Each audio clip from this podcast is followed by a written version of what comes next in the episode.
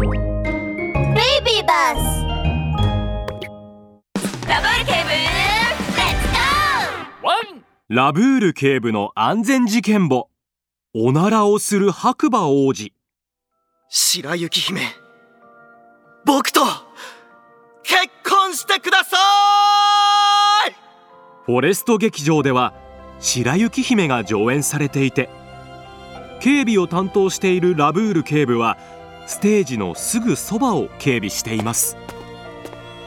物語のクライマックスで白馬王子が白雪姫にプロポーズをしました。しかし白雪姫がプロポーズを受け入れようとしたその時。え？何よこれ。そうだ。臭いぞ。すみませんわざとじゃないんです。僕は。王子を演じる白馬は我慢できずに話を終える前にさらにおならをしてしまいました。白馬王子がおならした。おなら王子じゃん。おなら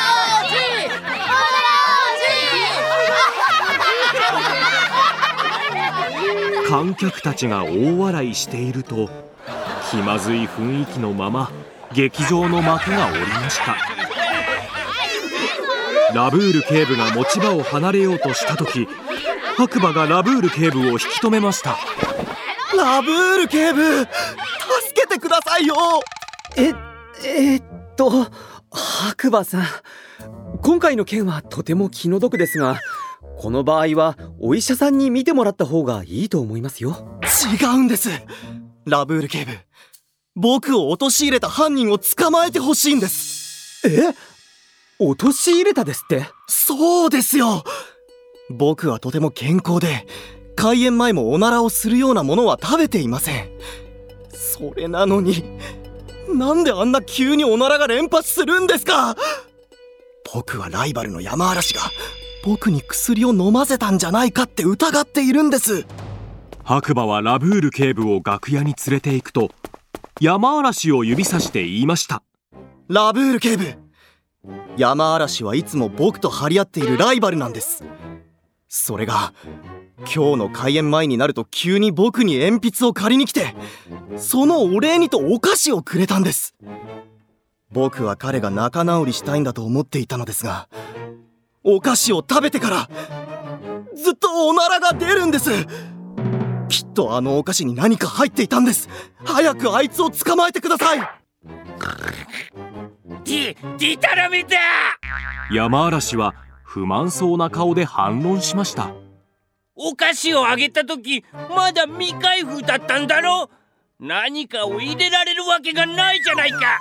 白馬濡れ衣を着せるんじゃない。喧嘩はやめてください。お菓子に薬が入っていたかどうかは検査をすればすぐにわかることです。ラブール警部はすぐに白馬が食べたお菓子を検査に送りました。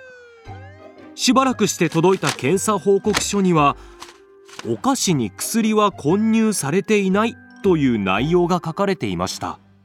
入っていない。そんなバカな！白馬は信じられないという顔をしていると山嵐が得意げに笑いました見ろ。俺の言った通りだったろ。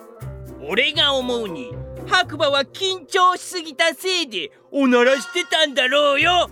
まあ王子にはふさわしくないがな。そんな僕が王子を演じるために一体どれだけの努力をしていると思っているんだ。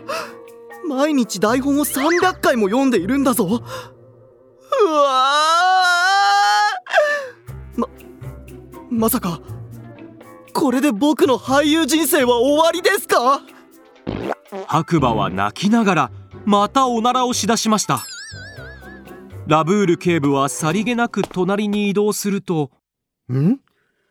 これは？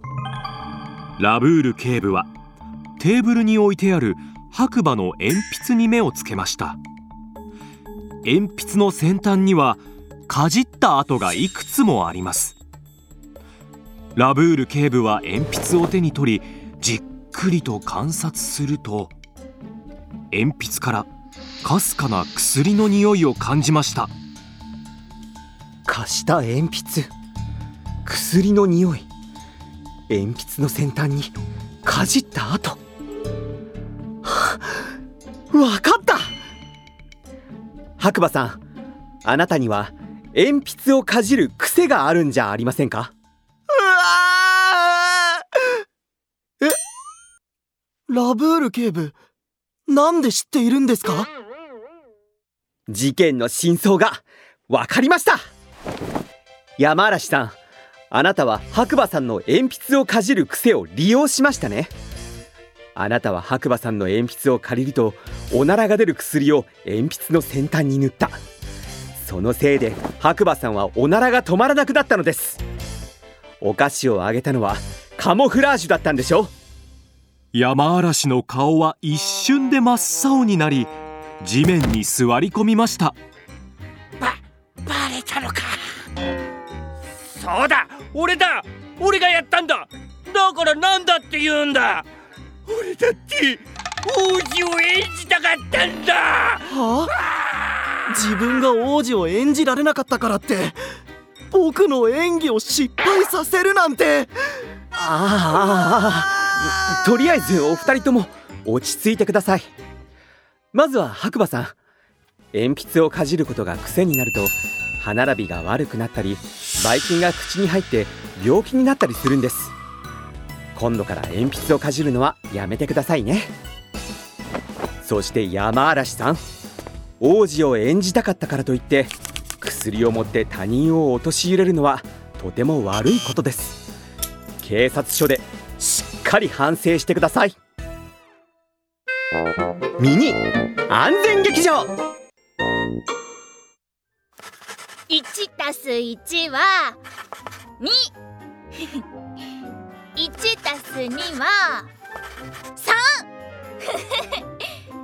34 たす2はは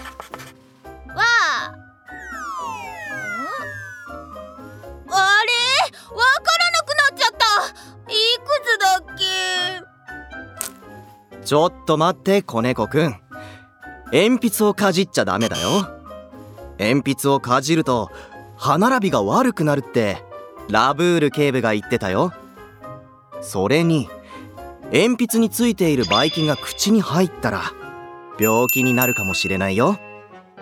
その通りだ。ラブール警部のワンポイントアドバイス。みんな体の健康や綺麗な歯を保つためにも鉛筆をかじっちゃダメだよ。鉛筆を口に入れるとばい菌が口に入って病気になりやすい。鉛筆が刺さった場合も大変なんだよ。それに歯並びが悪くなると虫歯や歯周病のような歯の病気になりやすくなるんだ。覚えててワン！